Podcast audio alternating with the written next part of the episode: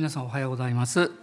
また今年あの初めて私お会いする方もいらっしゃると思うので明けましておめでとうございます。今年もよろしくお願いします。あの NHK のあのテレビの子ども番組でですね、まあ、超ロングランというかそういう番組あるんですね「お母さんと一緒」というこれはもう60年以上続いてるんだそうですけどもでその番組の中であのまあ、今月の歌みたいな感じでね、えー、いろんな歌が紹介されるんですけど、えー、1999年の1月の、えー、その時の歌というか 今もあの歌われてるかも分かりません。有名なんですね「団子三兄弟」という歌なんです。皆さん覚えていらっしゃいます、まあ、生まれてなかった方もいるかも分かりませんけれども「、団子団子団子三兄弟」というね歌なんですけれども。私もなんとなくこうずっとこう残ってましてですね。あのとても興味深い、まあ、内容だったので、まあ、私もちょうど子供が3人ですからね、えー、余計印象深かったのかなと思ってるんですけど。で、まあ、今日は実はですね団子三兄弟の話するわけじゃないんですけどあの聖書の中の三兄弟の話をします。で昨年、まあ、クリスマスの前まで、えー、ヨハネの福音書をずっと話してきましてでクリスマスメッセージにこう変わったんですけど、まあ、今日はその続きなんです。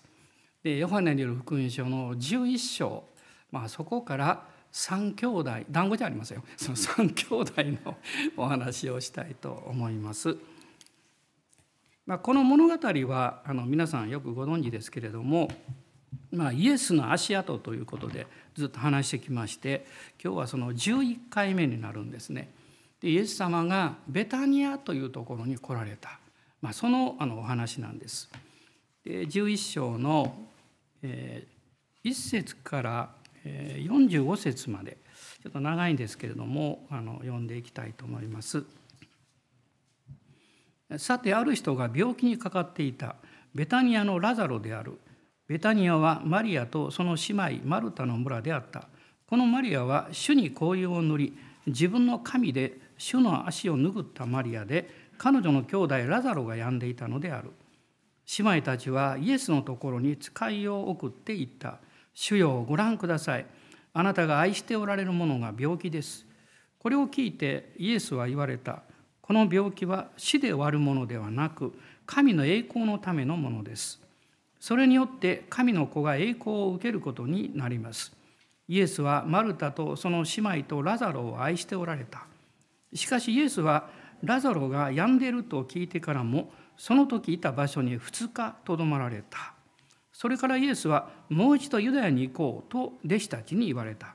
弟子たちはイエスに言った。先生、ついこの間ユダヤ人たちがあなたを石打ちにしようとしたのにまたそこにおいでになるのですか？イエスは答えられた。昼間は12時間あるではありませんか。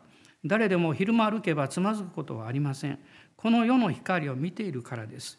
しかし夜歩けばつまずきます。その人のうちに光がないからです。イエスはこのように話し、それから弟子たちに言われた。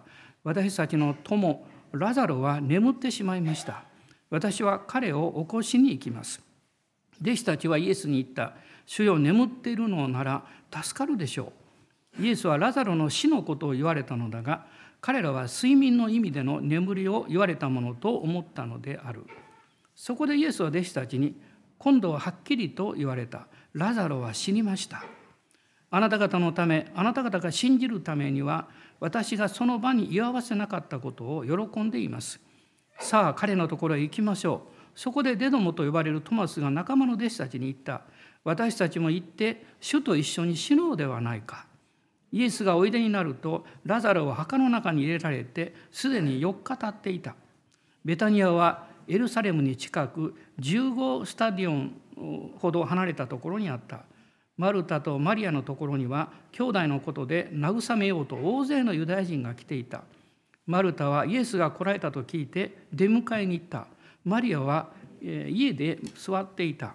マルタはイエスに言った「主よもしここにいてくださったなら私の兄弟は死ななかったでしょうにしかしあなたが神にお求めになることは何でも神があなたにお渡りになることを私は今でも知っています。イエスは彼女に言われた。あなたの兄弟はよみがえります。マルタはイエスに言った。終わりの日のよみがえりの時に私の兄弟がよみがえることは知っています。イエスは彼女に言われた。私はよみがえりです。命です。私を信じる者は死んでも生きるのです。また生きていて私を信じる者は皆永遠に決して死ぬことがありません。あなたはこのことを信じますか？彼女はイエスに言った。はい、主よ。私はあなたが世に来られる神の子キリストであると信じております。マルタはこう言ってから帰って行って姉妹のマリアを呼びそっと伝えた。先生がお見えになりあなたは呼んでおられます。マリアはそれを聞くとすぐに立ち上がってイエスのところに行った。イエスはまだ村に入らずマルタが出迎えた場所におられた。マリアと共に家に行って彼女を慰めていたユダヤ人たちはマリアが急いで立ち上がって出ていくのを見て墓に泣きに行くのだろうと思いついていったマリアはイエスがおられるところに来たそしてイエスを見ると足元にひれ伏していった「主よもしここにいてくださったなら私の兄弟は死ななかったでしょうに」イエスは彼女が泣き一緒に来たユダヤ人たちも泣いてるのをご覧になった。そして霊に憤りを覚え心を騒がせて「彼をどこに置きましたか?」と言われた。彼らはイエスに「主よ来てご覧ください」と言った。イエスは涙を流された。ユダヤ人たちは言った「ご覧なさい。どんなにラザロを愛しておられたことか」しかし彼らのうちのある者たちは見えない人の目を開けたこの方もラザロが死なないようにすることはできなかったのかと言ったイエスは再び心の内に憤りを覚えながら墓に来られた墓は洞穴で石が置かれて塞がれていたイエスは言われたその石を取り除けなさい。死んだラザロの姉妹マルタは言った。主よもう臭くなっています。4日になりますから。イエスは彼女に言われた。信じるなら神の栄光を見るとあなたに言ったではありませんか。そこで彼らは石を取り除けた。イエスは目を上げて言われた。父よ私の願いを聞いてくださったことを感謝します。あなたはいつでも私の願いを聞いてくださると私は知っておりましたが周りにいる人たちのためにこのこう申し上げました。あなたが私を使わされたことを彼らが信じるようになるために。そう言ってからイエスは大声で叫ばれた。ラザレよ出てきなさい。すると死んでいた人が手と足を長い布で巻かれ巻かれたまま出てきた。彼の顔は布で包まれていた。イエスは彼らに言われた。ほどいてやって帰らせなさい。マリアのところに来ていたイエスがなさったことを見たユダヤ人の多くがイエスを信じた。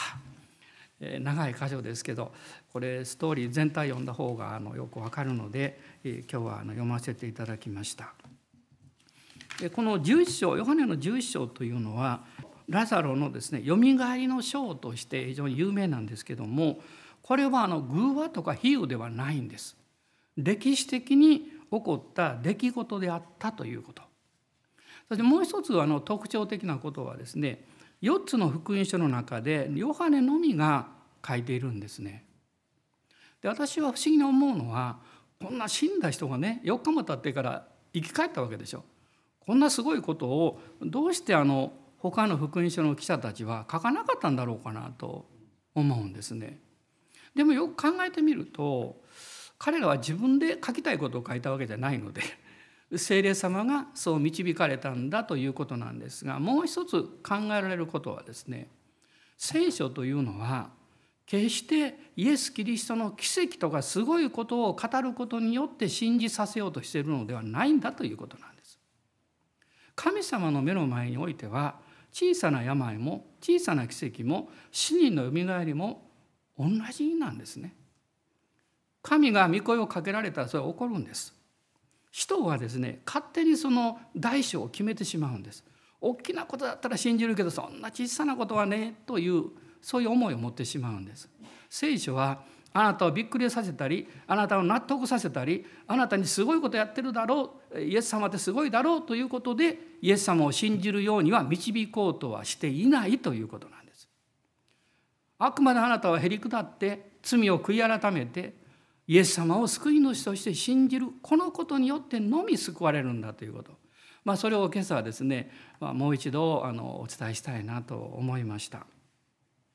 でこの11章というのはあの私はよみがえりです命です私を信じる者は死んでも生きるのですこの25節にありましたけれどもイエス様がね私は何々ですということを何度もおっしゃってるんですけどその中でもまあ有名なあの言葉の一つだと思うんですね。まあ、クリスチャンは私も含めてこのイエス様の御言葉にこのいつも希望を置いてます。そしてこれはイエス様の約束の言葉だといつ召されてもですねやがてよみがえる、まあ、このラザロのように肉体を持って地上でよみがえるんじゃなくって御国において栄光の体。もう朽ちることが一切ない栄光の体で復活するんだというこの真実な希望です。それを持っています。アーメン。ですからねこのクリスチャンのまあ葬儀というのは悲しいんですけどそこに不思議な平安と喜びがあるんです。まあ、先日ある営業の方とお話ししました若い方で私が「教会に行ったことありますか?」って言ったら彼が「ちょっとちっちゃい頃行ったことあるんですけどね」ってお話をあのされていたんですね。であのでも結婚式はキリスト教式で何度も行ったんですよと言いました。で私はつかさすかさずこう言ったんです。キリスト教のお葬式に出たことありますかぜひ出てください。もちろんこれはねあの勝手に出れるものじゃないんですけれどもそういう機会があればぜひ出てください。そこにキリスト教の本当の力を見ることできますよとお話ししました。この聖書を見ていてもそうなんですね。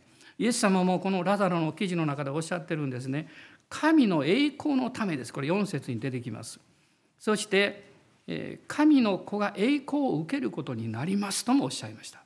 信じるならば神の栄光を見るでしょうともおっしゃいました。これは全てラザロの死とまあ、よみがえりですねこの出来事に関することの中で主がおっしゃったことなんです。あなたの最も力強い最後の証は何か？あなたが天国に行く時です。これが最も力強い証なんです。だから私たちはこのイエス様の御言葉をこの単なる希望ではなくってこれは真実なすごいことなんだということをしっかり受け止めたいと思っています。で、まあ、あの去年のもう11月でちょっと飛んでしまったので、まあ、イエス様の足跡についてずっと話してきたんですけれども、まあ、簡単にこのことの出来事の前のことをお話したいんですがこれはあの10章の40節の中にある言葉が出てくるんですね。10章の40節そしてイエスは再びヨルダンの川向こうヨハネが初めにバプテスマを授けていた場所に行きそこに滞在された。ま、イエス様がこのエルサレムからまた出てですねでそしてこの40節の場所ヨルダンの川向こうヨハネのバプテスマがバプテスマを授けていた場所に行かれたとこう書かれてるんですけどまあ、これは実はこの出来事の時期というのはイエス様が十字架につけられたのはイエス様の交渉外いわゆる30歳になってご自分を表されてから4度目の杉越の祭りの時なんです。この4度目の杉越の祭りですねそのそれがイエス様が十字架につけられた時なんです。でこの11章10章の終わりから11章というのはその前なんですね。その前なんですけれどもその前にイエス様はあの最後のユダヤとペレア伝道というのをなさったんです。あのユダヤっていうのはあのユダヤ地方ですねあの、えー、市海の東側の方それはユダヤの地域といいます当時はね。ペレアというのはですねその西側市海の西側からずっと登ってヨルダン川南半分ぐらいのヨルダン川の東側です。これをペレア地方と言います。このペレアの上がデカポリスと言います。これはあのガリラヤ湖の方まで東側がそうなんですね。あの悪悪霊を追い出されたあのイエス様がなさったのはデカポリスなんです。この下の方がペレアと言います。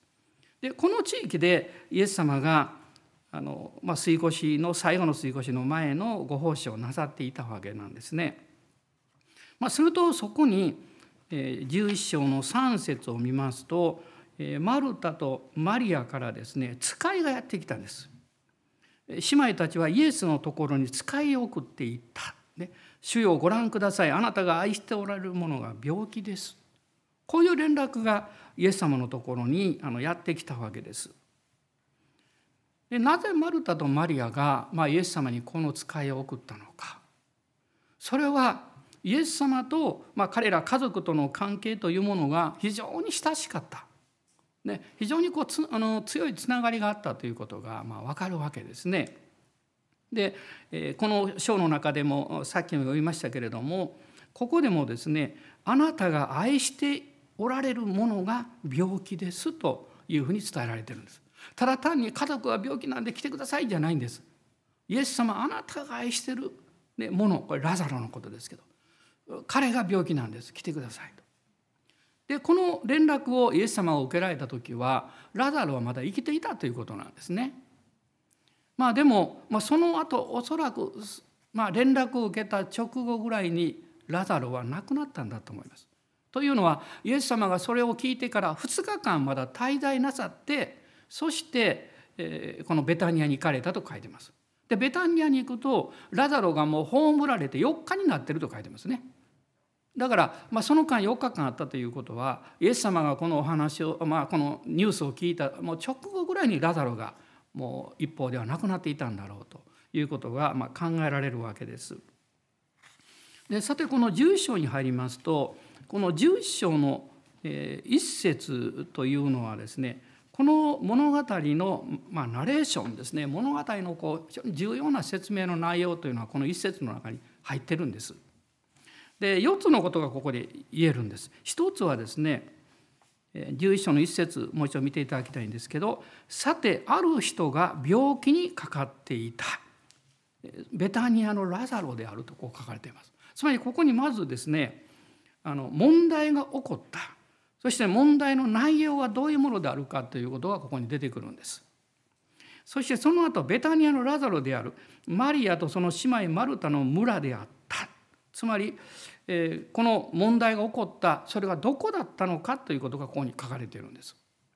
えー、そしてこの11章の今度は2節を見ていきますとですねこのマリアは主に香油を塗り自分の神で主の足を拭ったマリアで彼女の兄弟ラザロが病んでいたのであると書かれていますが、えー、この出来事は実は12章に出てくるんですねこのヨハネの福音書の後あとはあのあのマタイにもルカにも出てくるんですけれどもこのイエス様にこの香油を塗ったマリアさんということがここに書かれているんです。つまりここにはですねあの神様の実は導きというものがこの時にあったんだということ大きな導きですね。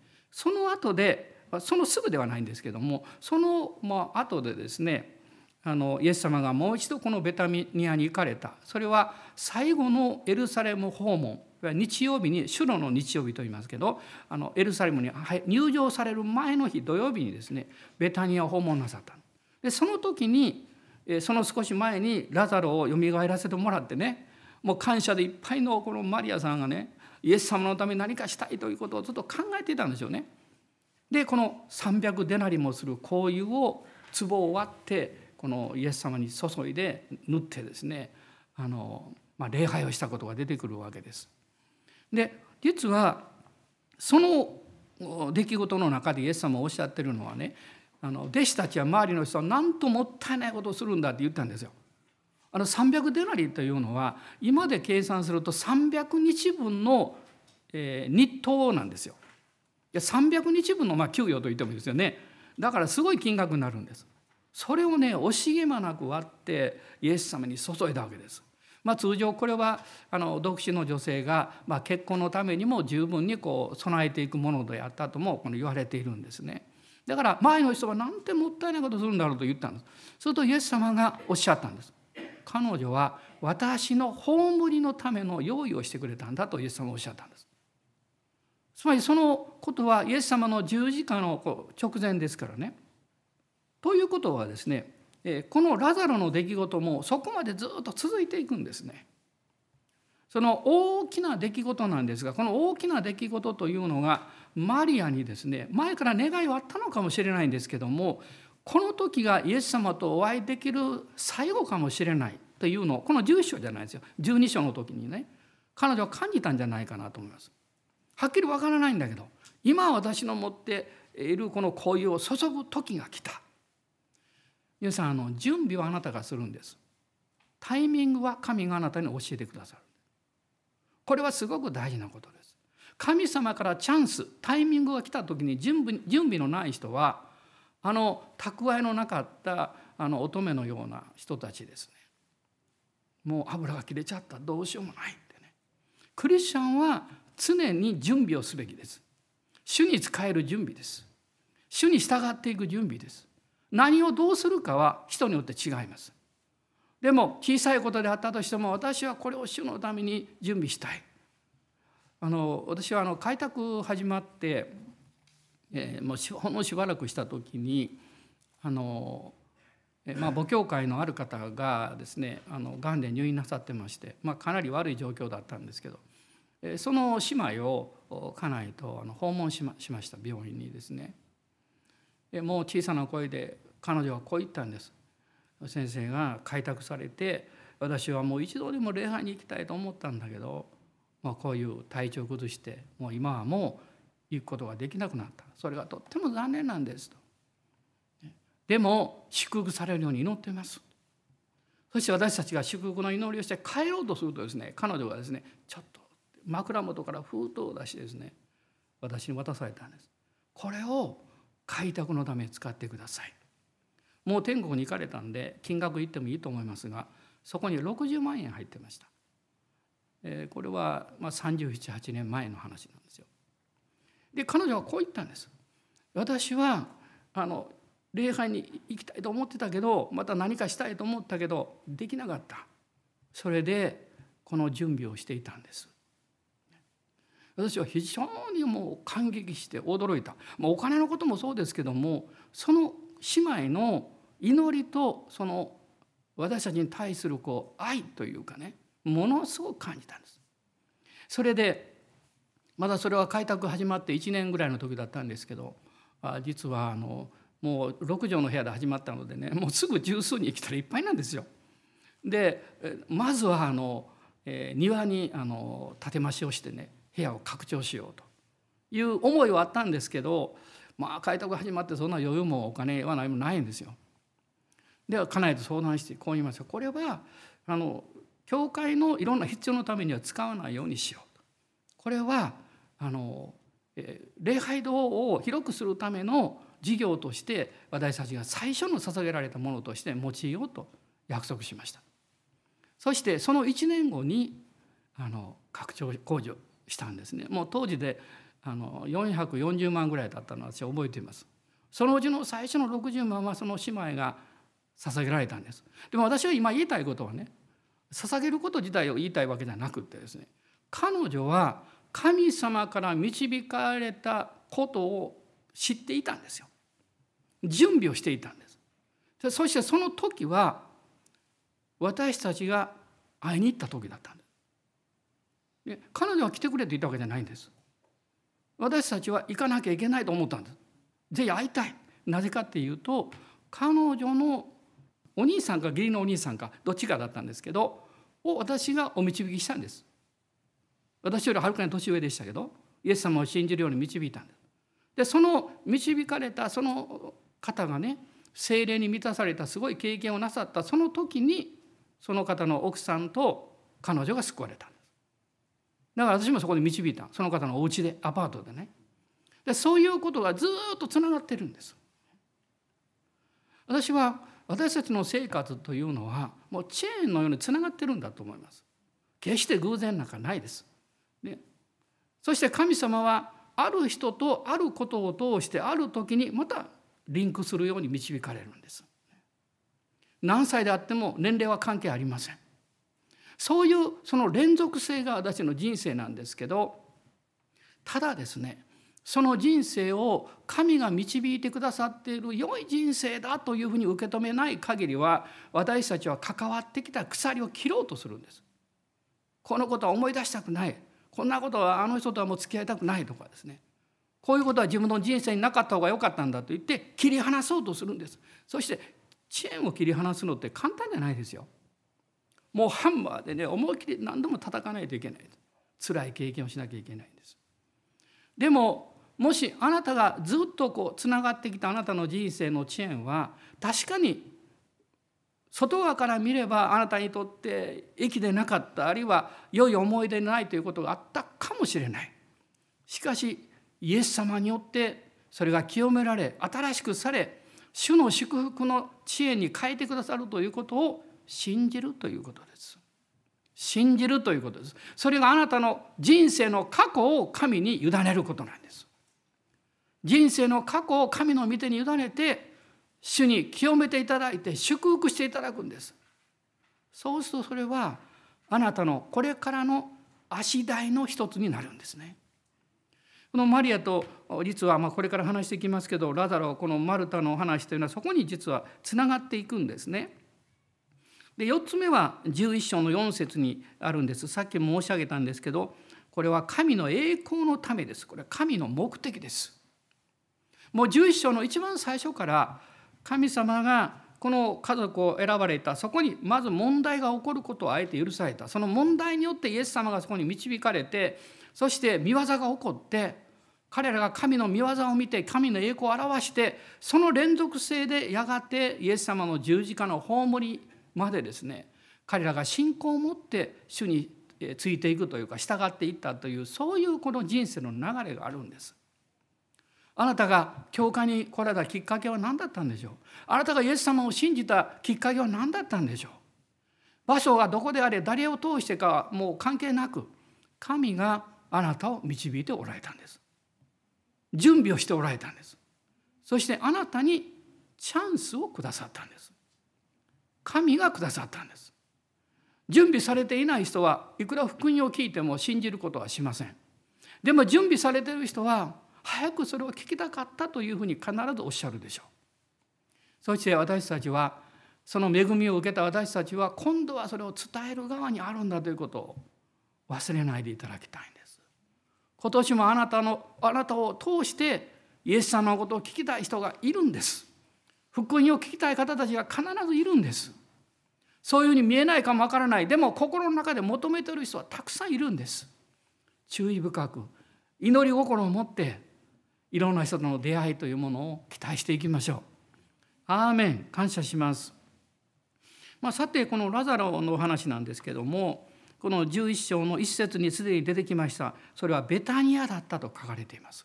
ベタニアというのは、まあ、エルサレムの南東3キロぐらいのところにあるんですね。近くなんです。オリーブ山、まあ、谷があってオリーブ山があるんですけどその東、まあ、エルサレムから見ると東側ですね東のまあ山麓にあるんですけども、まあ、小さな村です。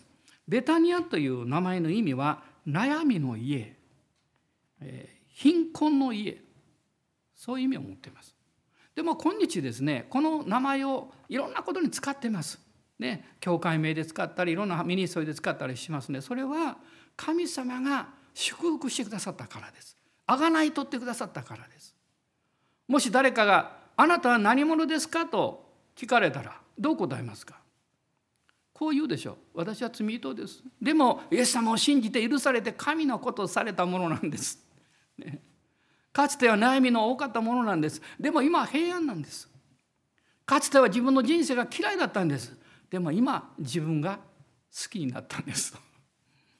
これは大きな奇跡じゃないでしょうかこの家族とイエス様はこの出会いをなさっていたんですねでこの家族この11章には名前が出てこないんですけれども、まあ、例えばマタイとあのマルコに出てくるんですがマタイの26章の6節を見ていただきたいと思います。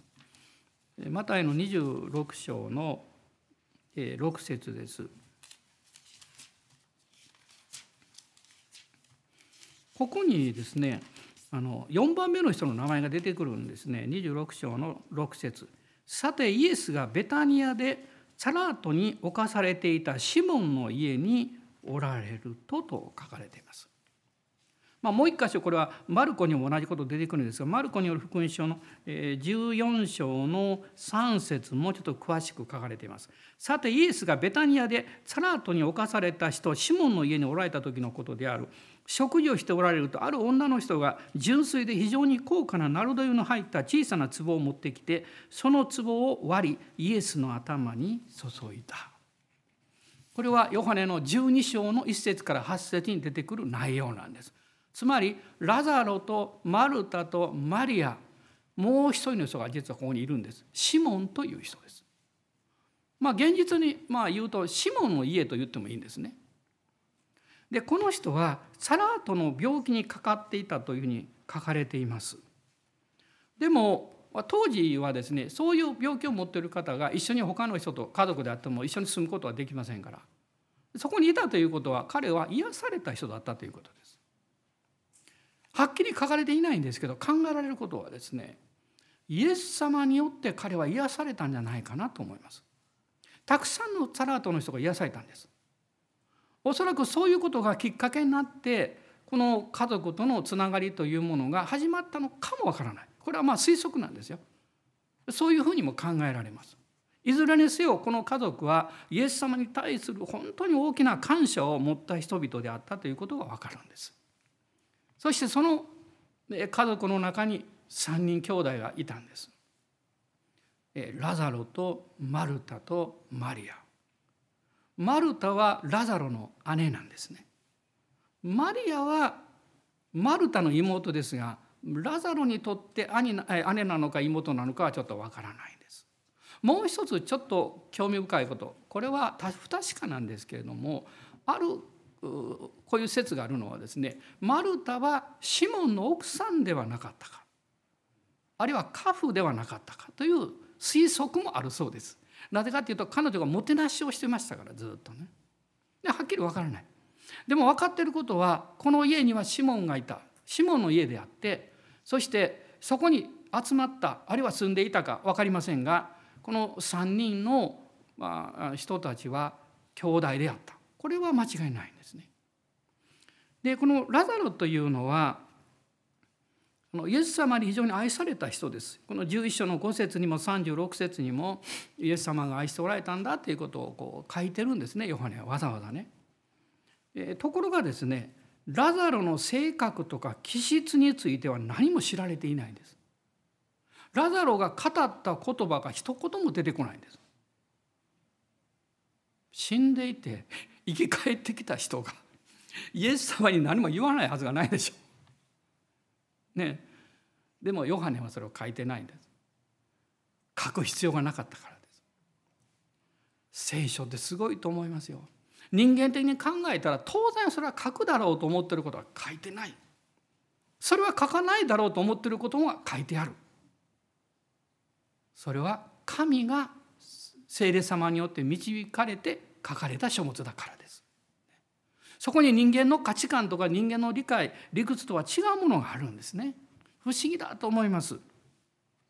ただこのラザロという人は一言も言葉が出てこないんですけれども言葉のない最高の証しをしています。自分の存在です。彼自身が死んだのに生き返った。その存在そのものがですね多くの人々にも力強い証になったんです。ある人々はそれを聞いて見て信じたんですねしかしイエス様に反対する人たちはラザロを殺そうとしたというふうにあの書かれています。まあ、ラザロという言葉がこの11章には12回出てくるんです。たくさん出てきますね。それからお姉さんのマルタなんですけどマルタはラザロの姉とは書かれています。ラあのマルタの夫人という意味なんですね。だそういう意味でもですね彼女がいろんなこう接待をしていたんですけれどもあの、まあ、家の中を取り仕切っていたというかね家事一切そういう人物だったということは分かります。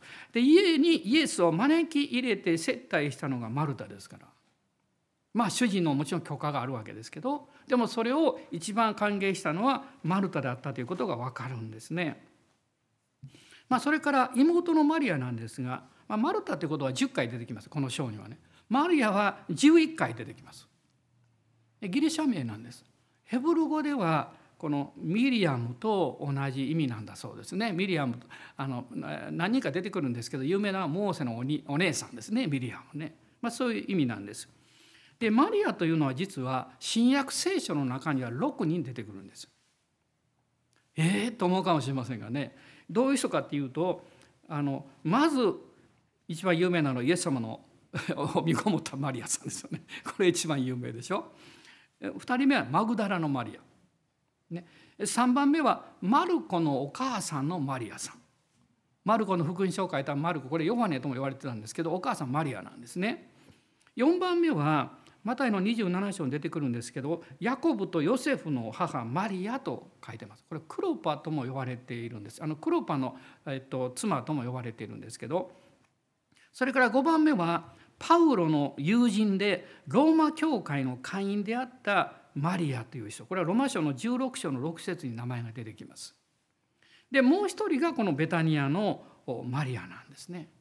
このマリアさんはあのルカの福音書の10章は有名でしょ。イエス様が来られてマリマルタさんが一生懸命用意して歓迎してるマリアさんはちょこんとイエス様の足元に座ってた。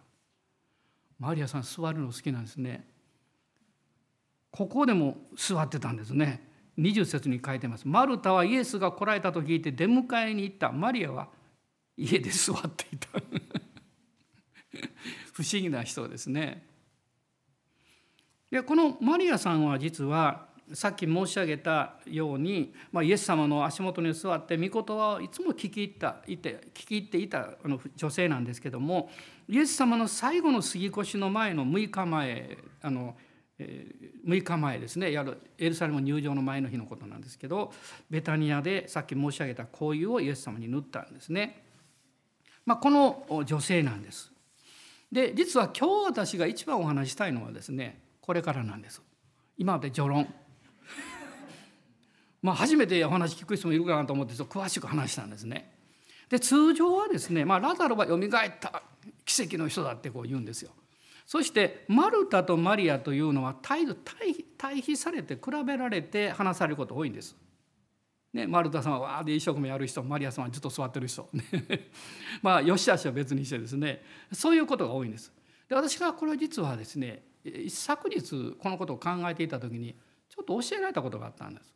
それはですねこのラザロとマルタとマリアを3人ではなくって1人の人間としてその特徴を考えた時に人間の持っている構造とか特質のある部分をそれぞれが表しているんだなということに気がついたんです。でその話をしたいんです。でここからはちょっと難しい話します。あの、えー、いわゆる人間の構造というのはですね体と魂と霊なんです。これ三分節とも言いますね。まあ、霊魂というふうに言うと二分節になるんですけどもあの聖書は体と霊と魂この3つを言ってます。霊魂体というふうにテサロニケ大事の5章の23節にも出てきますし他のところにも出てくるんですけどもでそのその体の構造とですねこの3人の個性とか特徴というものをこう照らし合わせてみるとですね非常に面白いことが見えてくるんです。ただあの今日私が申し上げているのは誤解しないでいただきたいのはラザロは体の雛形でありマルタは魂であり霊はあマリアは霊だってそういうことを言ってるわけじゃないので誤解しないでくださいね。そこまで言ったら言い過ぎです。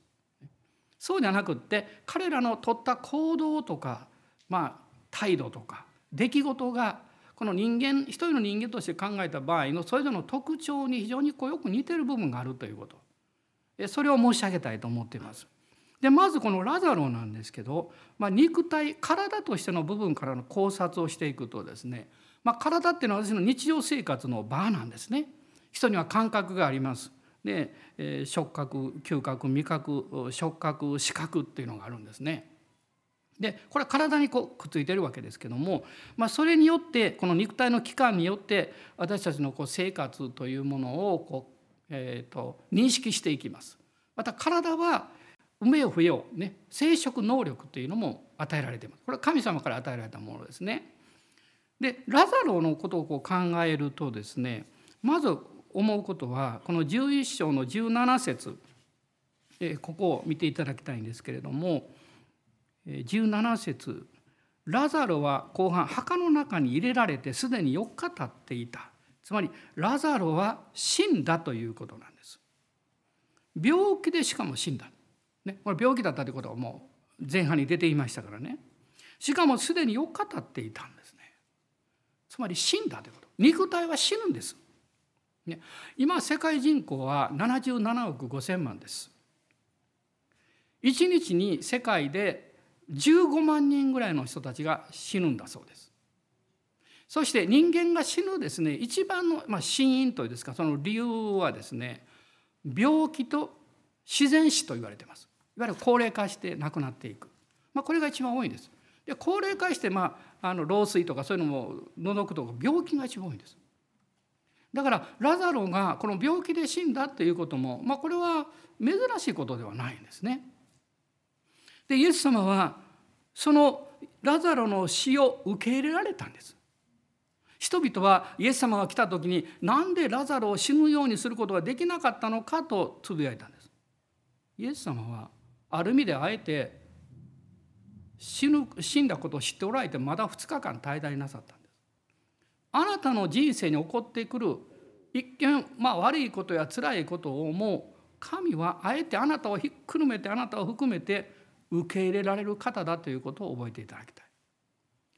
神が受け入れられても私を受け入れることが難しいんですよ。なんでこんなこと起こるんですかどうして神様助けてくれなかったんですかでもこの今日の箇所を覚えていただきたいんです。ラザロは死んだんです。はっきり死んだんですね。まあ死というのは科学的には証明することはできません。科学の分野っていうのは死を死については何の力もありません。科学というのはあの人間の体験を整理する学問なんですね。だから死というのは体験から抜けてしまうんです。もう生きていないですから。だから科学の分野とは別なんです。だから死というものについてこの考察していく分野はまあ2つです。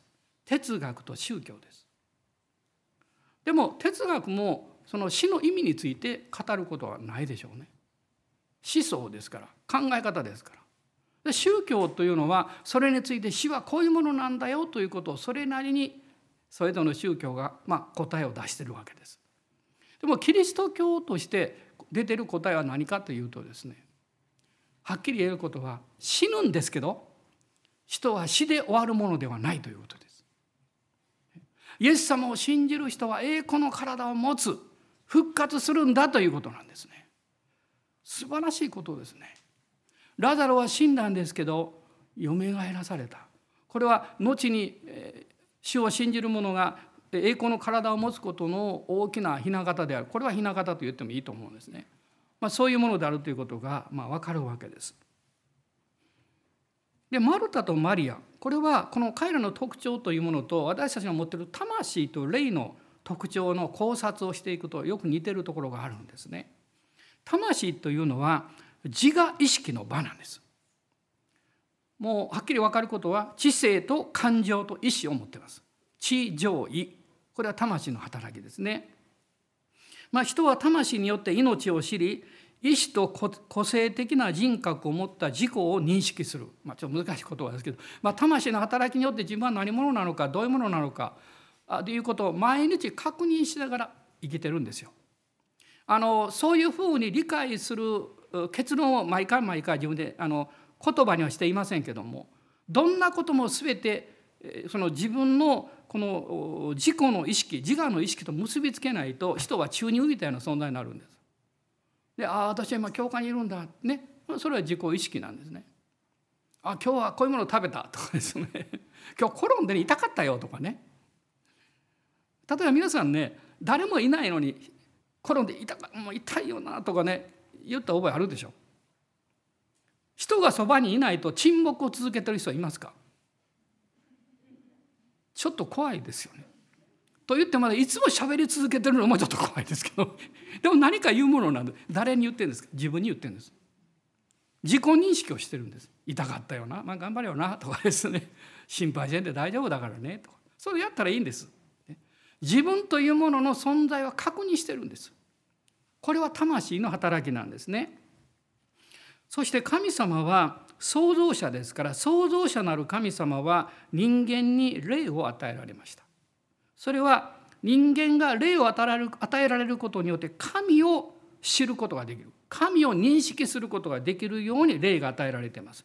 霊というのは人間の人格の中でですねより高い意識を持って神的なものつまり神的なものもしくは超超感性的というんですかね。超越的なものに対して霊は常に向けられてるんです方向が。そういうものに敏感なんです、ね、この霊には3つのあの機能が私はあると思います。心の良心。そして直感力。それから目に見えない霊的な存在と交わることのできる能力です。これは霊の能力なんです。それが間違って用いられると占いとかあのそういうことに走ってしまうんですね。偶像礼拝なぜいけないかっていうと悪霊にそれによって影響を受けたり支配されてしまうからなんです。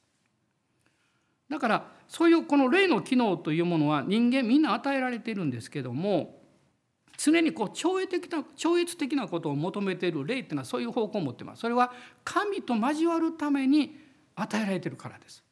人間はあの土の塵で作られて命の息を吹き込まれて生きた魂になった。漱石2章の中に出てくるんですね。生きた魂生きた人格になったんです。だから人間はそういう特性を持っているんですね。神様を誠の神を知る時に初めて平安になる。初めて自分の人生に納得というものを持つことができるんですね。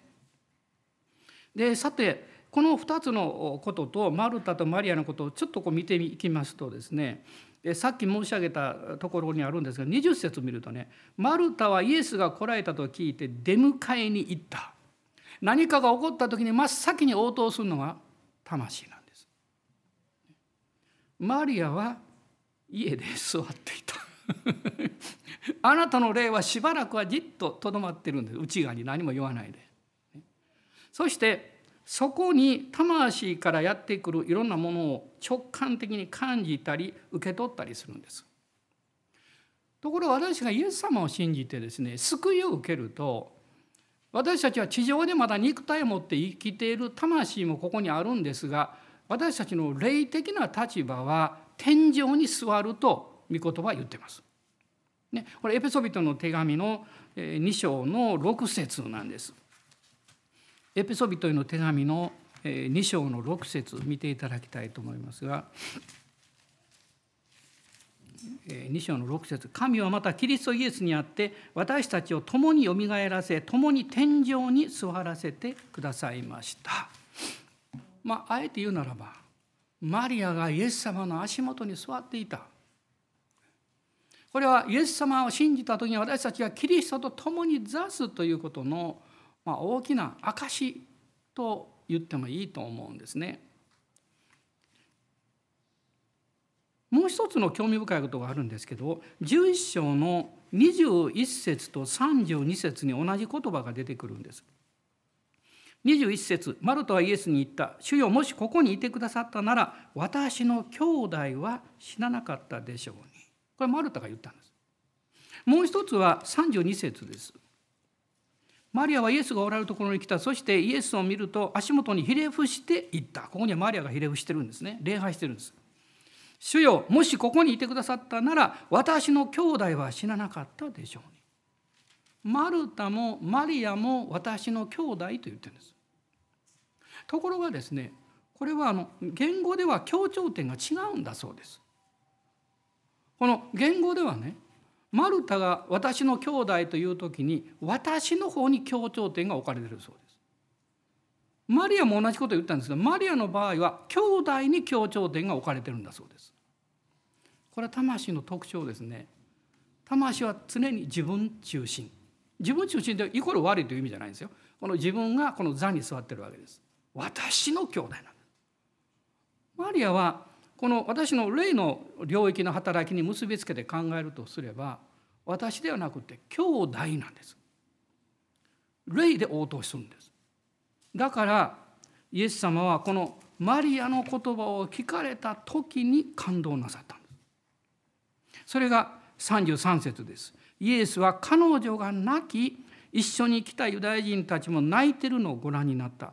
そして霊に憤りを覚え心を騒がせてと書かれています。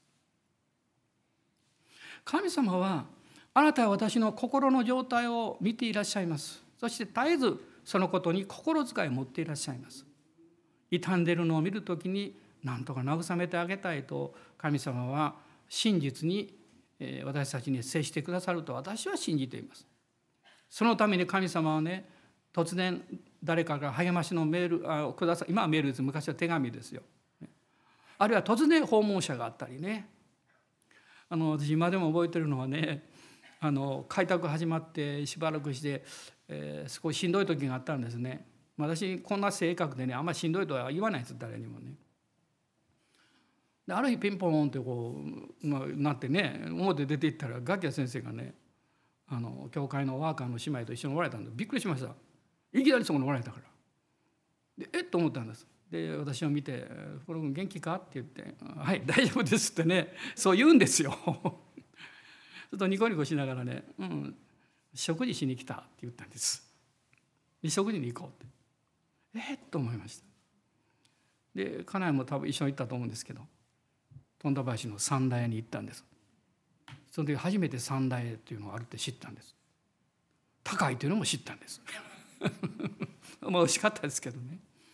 でまあいろんな話をしてで帰られたそれだけです。でもそのお会いする前と後では私はもう全く変わってました。何が変わったんですかね私は気がついてるんで気がついたんです。ああ私は悩んでる時も大変な時も一人じゃないんだなそれだけじゃなくってねただ単に気遣ってくれる人がいる愛してくれる人がいるというだけじゃなくって私の霊的状態を知ってくれている人がいるんだということです。あなたの環境が大変でもあなたの心が疲れた時でもあなたの霊性が力強く働いていればあなたは倒れることは絶対にないんです。でもあなたの霊性が弱いとね、まあ、別の言い方すると信仰が弱いとなくなる信仰がなくなるわけじゃないんだけど外側の力の方が強すぎてあなたは倒れてしまう。あなたが本来神様から委ねられていることも放棄してしまうんですもうできませんってねなってしまう。まあ導かれてそうするのは構わないですよ。でも自分が弱くて倒れてしまってそうなるのはちょっと悲しいと思いますね。マルタはある意味でその霊性の一つのまあ姿をここで教えられるんです。でイエス様はそれに応答なさったつまり主はあなたの生活あなたの心の状態も知っておられるけど一番気にしているのはあなたの信仰の状態なんです。あなたのマリアがこう泣いたでしょ私はこれは霊のうめきだと思います。霊が泣いてるんです。ね、私はあなたを信じているけど何もできない。あのご主人を失って子供たちが奴隷に取られようとしていた預言者の奥さんと同じですよ。神を信じているのに何にもできない力がないって。でも主は知っておられたんです。イエス様を憤りを覚えられた。ここに書いてますよね。そしてイエス様がおっしゃったんですよね。信じるなら神の栄光を見るとあなたに言ったではありません。これ40節に出てきます。信仰をイエス様は励ましてくださったんです。まあここに私たちの霊のうめきというのはイエス様のこの霊的な領域あるいは聖霊様ともつながってるんだということなんです。あなたの霊が痛みをうめく時聖霊様も問いなしておられる。これはロマ書の8章のあの有名な26節ですよ。私たちの霊の中にうめきがある。御霊も共にうめいてくださっている。そして私たちのために取りなしてくださっているということなんですね。まあ、イエス様のこの11章の言葉と行動というのを見るときに私は3つのことをここであのあごめんなさい4つのことをここで見ることできるんです。一つはねイエス様はご自分の感情を表された。あの信仰は感情とは関係ないんですけどでも感情もそこに関わるんですよ。イエス様も泣かれた。Jesus wept イエスは涙を流されたって有名な言葉ですこれ。英語だと2つですよね。2つですけど。イエス様なぜ泣かれたんですか？ラザロが死んだからですか？いいえ。イエス様は眠ってるとおっしゃったんだ弟子たちびっくりしたんで「いや眠っとるわけじゃないでしょ」ってね。でもイエス様から見たら死んだんじゃないんです。だからイエス様はそのことを泣いたんじゃないんです。私は2つ理由があると思うんです。一つはイエス様はマルタやマリアの悲しみを自分のものにして受け取ってくださった。一緒に泣いてくださったんです。もう一つはねなぜあなた方は信じないのかという不信仰のために泣かれたんです。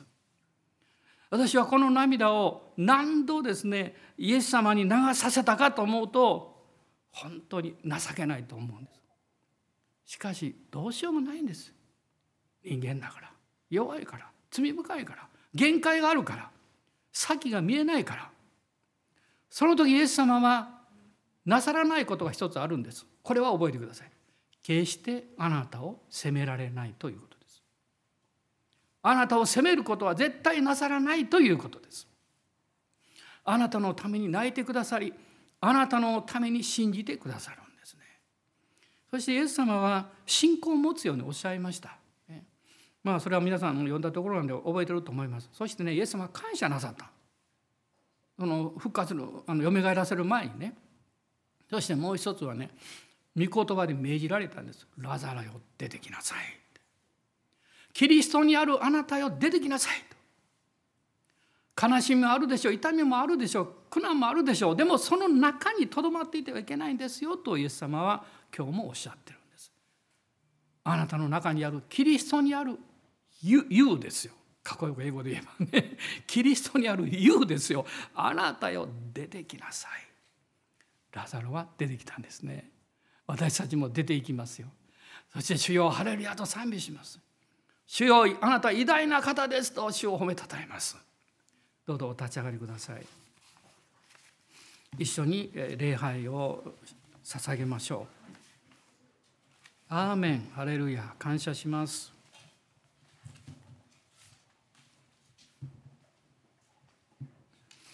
今日あなたの置かれている状況あるいはまあその周りの環境とかね生活の問題健康の問題いろいろあると思います。何もない人はいないですよね。でも私は信じています、ね、今日ここにいらっしゃる方あるいはこの中継で礼拝に参加してくださってる方、ね、悩みがあり問題があるんでこの礼拝に出たいんだっていう方もいらっしゃるでしょう。そういう方は私は大歓迎です。でもおそらく大半の方はそれがあったとしても私は主の声を聞きたい。主を礼拝したい。主を信じていることを確認したい。そういうお気持ちをもうすでに持っておられると思うんです。だから礼拝するんですね。主を崇めるんです。アーメン。感謝します。アーメン。ハレルヤ。どうぞご自由に祈りの時を持ってください。アーメン。アーメン。感謝します。アーメン。ハレルヤ。おーアレルヤあなたのハレルヤという賛美と祈りの中にあなたの涙を込めてください。あなたの痛みもどうしようもない辛さも全部そこに含めて主の前に出しましょう。主はあなたの感情もあなたの心もあなたの考え方も全部受け止めてくださいます。レル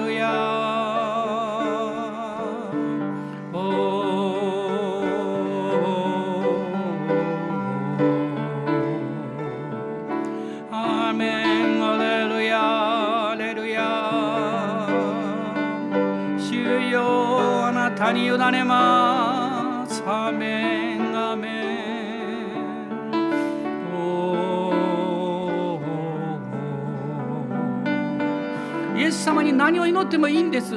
怒ってもいいんです。何でですかって文句言ってもいいんです。どうぞ今日それをなさってください。今それをなさってください。そう言っても大丈夫です。あなたのうちに精霊がいらっしゃって精霊様はねある意味で スマイルでそのあなたを包んでくださっています。そしてあなたのために取りなしていらっしゃいます。だから恐れないでいいんです。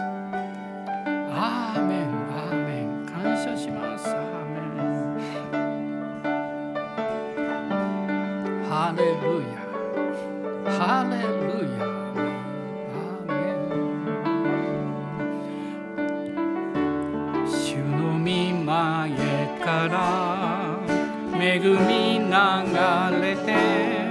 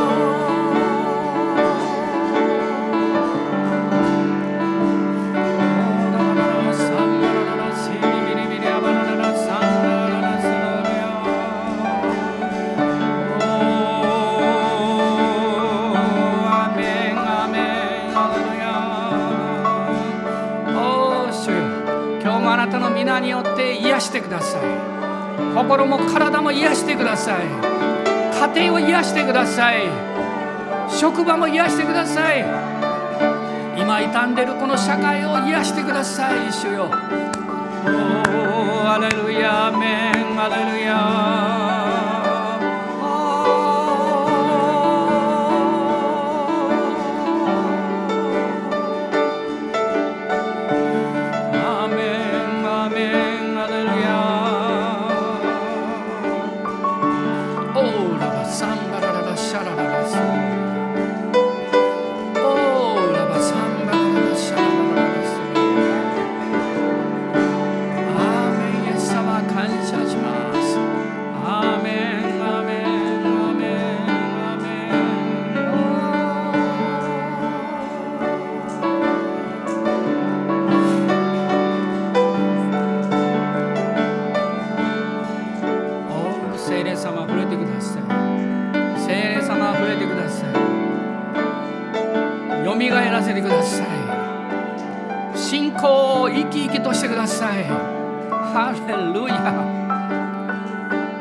感覚の声よりも魂の声よりも御霊の声が力強く響いてください。アメンアメンアメン。神の言葉は救うことができます。神の言葉は癒すことができます。神の言葉は希望と力を与えてくれます。